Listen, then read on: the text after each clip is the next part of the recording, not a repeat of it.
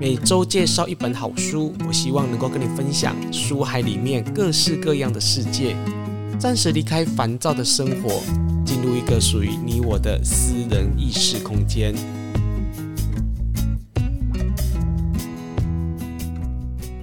你好，我是雨色，你今天好吗？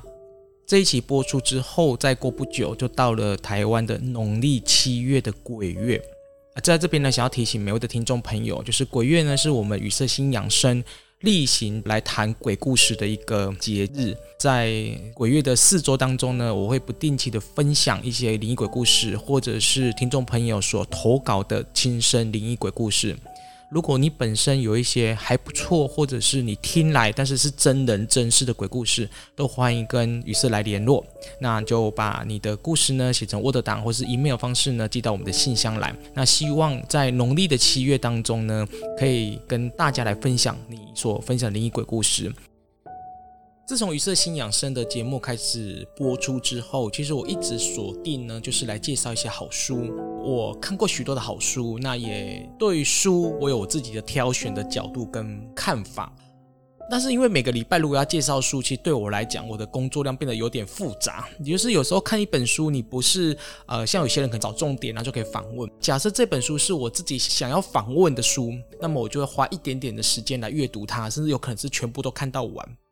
那看到完其实很不容易啊，从第一条到最后一条，其实看起来其实还蛮累的。再来一个就是，我觉得我挑书有自己的角度，因为我也很怕人家因为喜欢我的节目或者相信啊语色的看书的一些观点，然后去买书，就发现这个书不是他喜欢的。因此呢，在介绍书上面来讲，我就是变得很谨慎啊。所以，呃，但是每个礼拜的语色心养生还是要正常播出。因此呢，我就想要分享一些我对于灵修啦、修行啊的一些不同的看法。有绝大部分是因为在之前节目当中有说过，就是我个人非常喜欢灵异的东西啊，就是讲一些灵异的鬼啊、幽浮啊，或是一些议题。这些议题其实有时候都会成为我下一本书的题材，比如说像是外星人啊，或是呃玛雅历，或是就是相关的这些议题。有时候我会在静坐的时候呢，去跟仙佛对话，来讨论这些东西，或是去研究这些东西。那这些东西呢，就会放在书里面。但是你们知道吗？在网络上的东西，你随便讲都没有关系。但是出书这件事情，你会承受某一种压力哈，就是可能 N 年后啊、十年后、二十年后，人家会拿你的书里面的论点来评断你这个人。因此呢，那个书的内容其实也是会在挑选过啦。我的意思是说，虽然有些的议题我觉得很棒、很精彩，对我有启发，但是啊，有时候写成书之后，它就像一个证书一样，你必须要为它负责任。所以有时候一些故事的题材，或是我一些。观点，或是我在跟仙佛之间对话的内容，可能就没有完全的写在书里面。就像我前两本书，请问财富跟请问轮回，这样全部都是跟瑶池金母的对话。呃，虽然里面的内容几乎都没有做什么太大的修改，但是在请问的这些的事情的角度上面来讲，就会非常的谨慎。问一些比较玄学的东西，我就不会把它放到书里面去。有一些观点就不会完全的写在书里面啊。但是节目就不一样了。我刚好提到是我没有办法这么多的产量来看这么多的书，然后去邀电访啊，然后介绍书，要花非常多的时间。但是我就有一些我对于林雪的看法，也许可以跟大家来分享。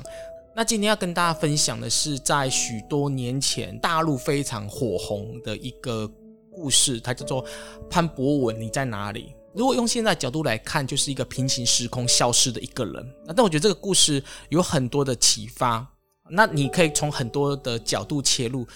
呃，我希望我分享这个故事的时候，你你就去想看看你的看法是什么。那后面我会加入我个人的看法，也许跟你的看法会有一些冲突。但是我觉得这就是一个开放性的空间，大家不要有太多的自我的太强烈的观点在这个里面。就是在讲一个平行时空的故事啊，在讲一个。曾经大家都记得他的一个人，可是他最后消失了哈。故事呢，他呃一开始呢是一个小恒哈，然后呢他就是在网络上呢分享一则他在读高中啊，就是即将毕业的时候，就是要面临高考的时候的一个故事。那因为小恒这个当事者呢，他并没有讲出他真实的一些身份。我的意思是说，没有很多的东西可以佐证哈，所以你可以就把它当成是一个灵异故事或者是玄学的这样子来来讨论它哦。好，那这个故事是发生在二零一三年四月二十五号。小恒本人他已经读高三，因此呢，学校呢对于他们的这些怎么讲，就是他们的上课啊什么就变得比较宽松，不会这么的要求他们。大陆呢，他们的体育课比较特别啊，它是呃随班上，也就是说你今天是体育课哈，那你可以去选择你想要上的课程，比如说篮球啊、羽球啊等等之类的，你可以去选择。所以有时候这个班可能会有一些不同班的人会来到你们班一起来上课。我觉得这个体育课还蛮有趣的，就这样安排。那那一天呢，那个小恒呢，他就决定哈，就是要去打羽球。那他就到了别班去，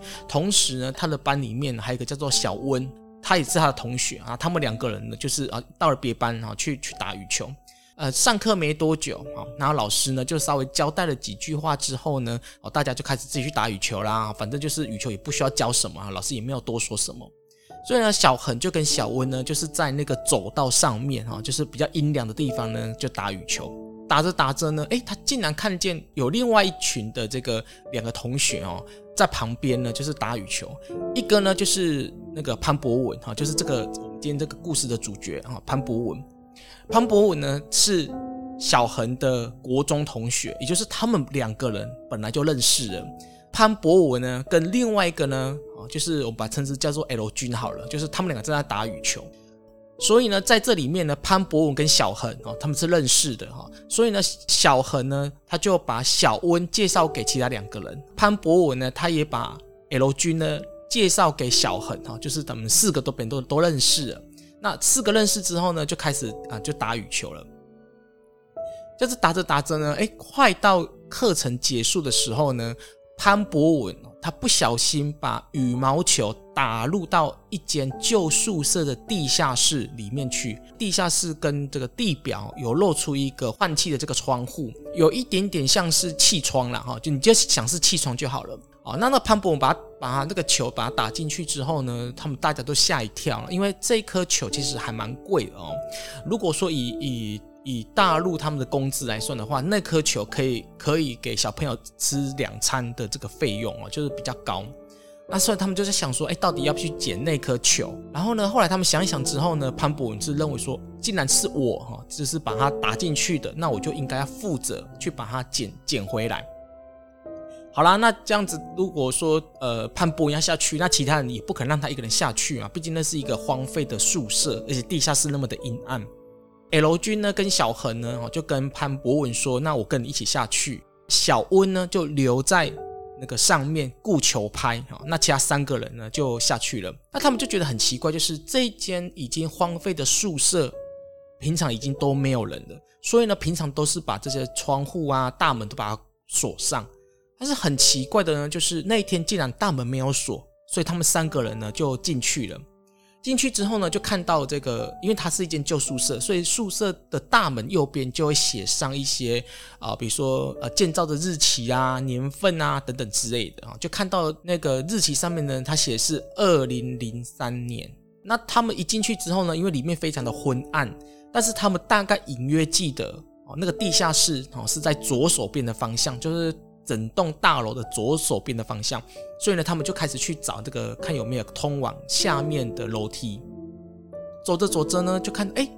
有一个就是可以通往楼下的一个楼梯。所以他们三个人呢，就想说，那我们就往里面去找看看嘛。也许气窗它离地下室并没有很远哦，就是掉进去的地方可能就在地下室附近啊，所以可能一打开就可以看到雨球了。他们顺着楼梯走下去呢，走到一半的时候呢。潘博文突然的对他们两个人说：“我身上的钥匙，我不知道为什么它不见了哦，它可能是在我们进来的时候呢，它掉了。那我要上上上去拿。于是呢，那个小恒跟 L 君呢就觉得说，好，不然你先去拿好了。那我们两个人去找羽毛球。往下走，刚走没多久呢，他们就发现地下室呢不是只有一层，它有很多很多层的地下室，好像还有第二层。但是呢，再往下一层的地下室的大门呢就生锁。啊，所以呢，小恒跟 L 君呢就在地下室第一层呢去找，看看是不是可以找到羽球。一开始呢，他们觉得地下室应该是很昏暗的，但是发现地下室的尽头有一个门，而那个门有光，所以他们就觉得说，那个有光的那个门的后面哦，它可能是朝阳哦，面对太阳的那一面，或许就是地下室的气窗的位置啊。所以呢，他们就想说，那我们就往那个方向走好了。但是因为里面非常的昏暗，然后也潮湿味很重。因此呢，他们就想说，嗯，不然他们就直接走上这个这个那那道小门出去好了。潘博文呢，就先不要理他，也许他等一下就跟着来，或者是呢，他找不到我们的时候呢，就会顺着原来的路呢，就再回去了。哦，他们的想法就是这么简单。于是呢，他们两个人呢，就往光的方向走，但是很奇怪，那一道。有点隐约发光的门哈，就是在那个门缝那边有发光的门，怎么走就是走不到啊，就是被其他东西挡住啊啊，怎么绕都觉得好像就是找不到那个地方。这走着走着呢，诶，他们终于走走到那个门的位置了，就把门一打开之后呢，发现外面呢有一道楼梯是往上面的，所以呢，他们就往那个楼梯呢就走上去了。走上去之后呢，才发现说哦，原来这个楼梯呢是他们高中。隔壁的一所小学的另外一个地下室走上来，诶，他们竟然不知道说，原来那一所他们自己的母校的高中跟那一所小学中间是有个通道的。好啦，找不到羽羽球，那他们还是要回去嘛。那刚好那个时间点也是中午十二点左右啊，所以很多人就可能是放学啦，有人就是可能下午有课就去啊去吃饭怎么之类的。所以呢，他们两个人就顺势的离开了小学，再回去回到他们的高中。回到了高中之后呢，他们找到那个小温啊，就是原本留在门口看守，然后要那个等他们的那个同学。他们看到他之后呢，就问他说：“诶，小温，潘博文他回来了吗？”奇怪的事情就在这个时候发生的。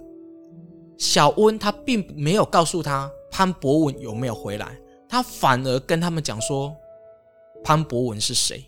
小恒跟 L 君呢就觉得很纳闷呢。不，就是你跟我们一起打球的吗？你怎么会忘记了潘博文呢？所以呢，小恒呢，他就跟他讲说，就是我们刚才在上一节课一起打球十班的那一个啊，就是 L 君的同学啊。后来他们聊一下子之后呢，想不到小温还是跟他说，我没有听过什么叫做潘博文。方才呢，我们在打羽球的时候呢，就我们三个在轮流打，不对啊，这个过程就是非常的奇怪。好。小恒呢，他回到了教室之后呢，就开始询问他们的同学有没有人认得潘博文，但是呢，从来没有人说认得他，也就是这个人他消失了。下课的时候呢，他跑到了 L 君，也就是潘博文的同学的教室，L 君也跟他讲一样事情，就是他回到了教室之后呢，他问了所有同班同学到底有没有人认识潘博文，但是呢，却没有人认识他。不仅如此呢，而且每个人都觉得他是怪怪的。因此呢，他们两个人就在这个学校的走道上面就开始吵架了。就是到底我们两个人谁有问题，还是全部的人都在欺骗我们？也因为这件事情呢，小恒呢就被他姐姐呢领到了医院的心理科里面去看医生，想说是不是因为高考压力所造成的。但是呢，小恒他在网络上分享这个文章的时候呢，他有讲了很多跟现实不太吻合的东西。有趣的地方就是，如果他本身他就是当地人，他不可能去捏造一个很容易被人家看穿的事实嘛，对不对？比如说，呃，地铁哪一站到哪一站会经过哪一站啊，这个就是就是很清楚的嘛。你上网络去查，或者是你就是本地人的话，其实也不需要查，就是说你会不会骗人。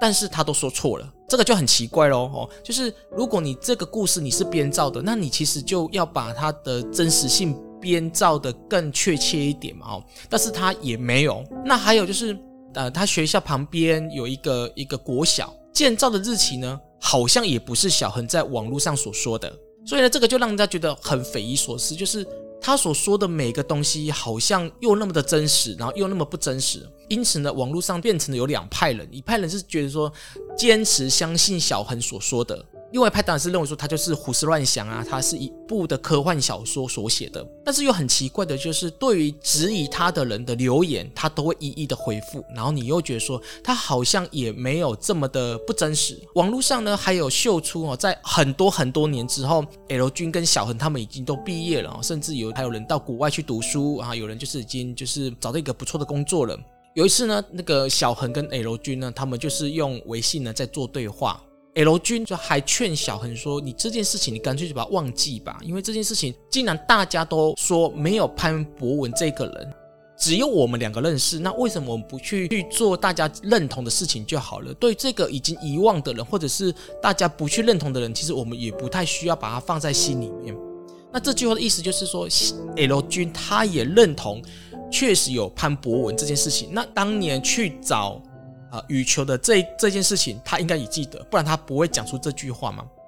但是小何呢，他一直认为说他没有完全的释怀这件事情，因为他确实认为说潘博文这个人，他明明曾经出现在他的生活当中，而且是国中的同班同学，他们国中是呃是一个非常要好的同学，然后一直读到高中，还是同校，只是不同班。网友还有提出质疑，就是如果小恒你本身是跟潘博文有认识，那么为什么你没有去潘博文的家跟他的家人来做个对质呢？对此，小恒他就解释啊，他说潘博文他的爸爸是在一个国企工作啊，公务人员，他妈妈呢是在一个百货公司啊，但叫做中原路上的一间百货公司里面做化妆品的贩售。他印象很深刻，是潘博文的姐姐跟他的妈妈都认识他们的家人。那潘博文的妈妈甚至还送小恒的姐姐一盒的那个保养品。那这些东西明明就是存在的事实，但是怎么会突然的这个潘博文消失，而大家都否定这个人呢？所以他根本就不可能去把它丢掉。好，过了很多年之后呢，这一篇的文章呢，继续的在网络上流传。那当然呢，当事者还是有去更新，但是也都没有在做事后的回应。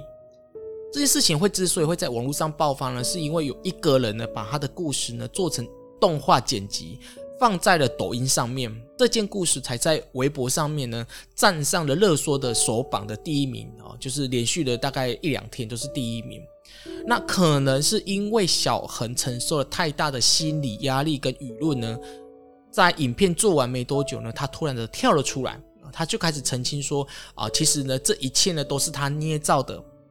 这个故事呢也准备卖给了影视来拍成电影。那他也说啦，如果拍成电影，他的的这个收入一部分呢是捐给了是慈慈善单位，一部分呢他就是会捐给母校，因为他觉得这件事情呢造成他的母校很大的负担。那小恒他的解释是什么？就是潘博文呢是他在学习压力之下呢幻想出来的一个好朋友而已。